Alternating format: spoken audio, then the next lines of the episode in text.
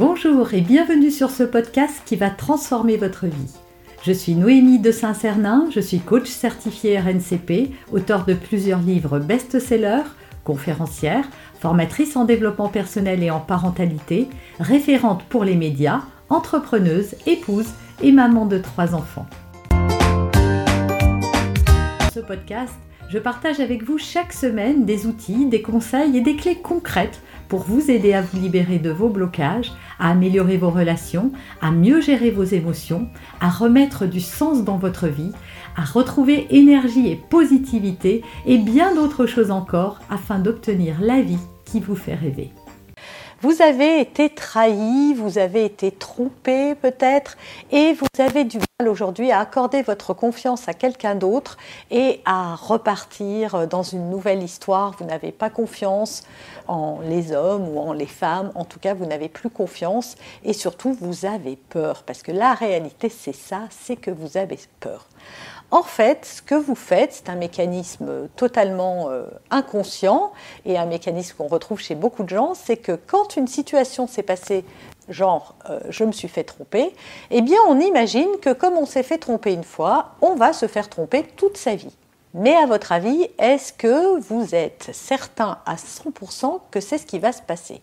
Et donc quand vous rencontrez un partenaire, vous avez tellement peur qu'il vous trompe que vous projetez sur lui vos peurs et que vous n'êtes pas dans l'instant présent à savourer cette relation, mais dans la crainte, en cherchant à quel moment ça va tomber, à quel moment vous allez euh, à nouveau souffrir. Vous avez tellement peur de souffrir que ça peut faire deux choses. Soit ça vous empêche de rencontrer qui que ce soit, ça vous empêche de vous engager dans une relation parce que vous êtes terrorisé et donc vous vous privez du bonheur de rencontrer quelqu'un de bien, quelqu'un qui vous ferait vivre une relation euh, épanouissante, quelqu'un sans doute de respectueux, mais vous ne le saurez jamais parce que vous vous en privez et vous avez fermé votre, la porte de votre cœur à double tour.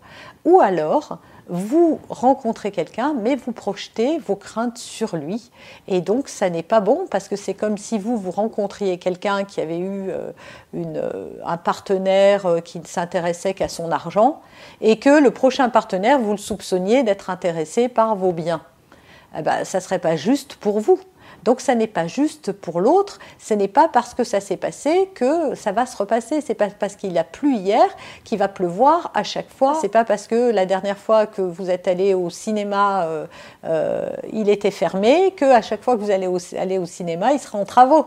Voilà, il ne faut pas projeter une croyance sur ou une règle établie sur son futur, parce que c'est dangereux. Et il y a des personnes comme ça qui s'accrochent aussi à cette souffrance et qui s'accrochent à elle à tel point que ça justifie le fait qu'elles ne refassent pas leur vie. Ces personnes-là disent Bah oui, je suis seule, euh, mon mari est parti avec une fille plus jeune que moi, euh, moi maintenant euh, je suis plus âgée, plus âgée je me suis consacrée qu'à mon foyer, c'est plus possible pour moi de retrouver un boulot intéressant, de refaire ma vie, etc. Et en fait, à quoi ça vous sert cette histoire de trahison? Ça vous sert à justifier l'inertie dans laquelle vous vous trouvez aujourd'hui. Ça vous sert à trouver une justification à la situation dans laquelle vous vous trouvez. Et en fait, est-ce que c'est vrai? Ben, Non.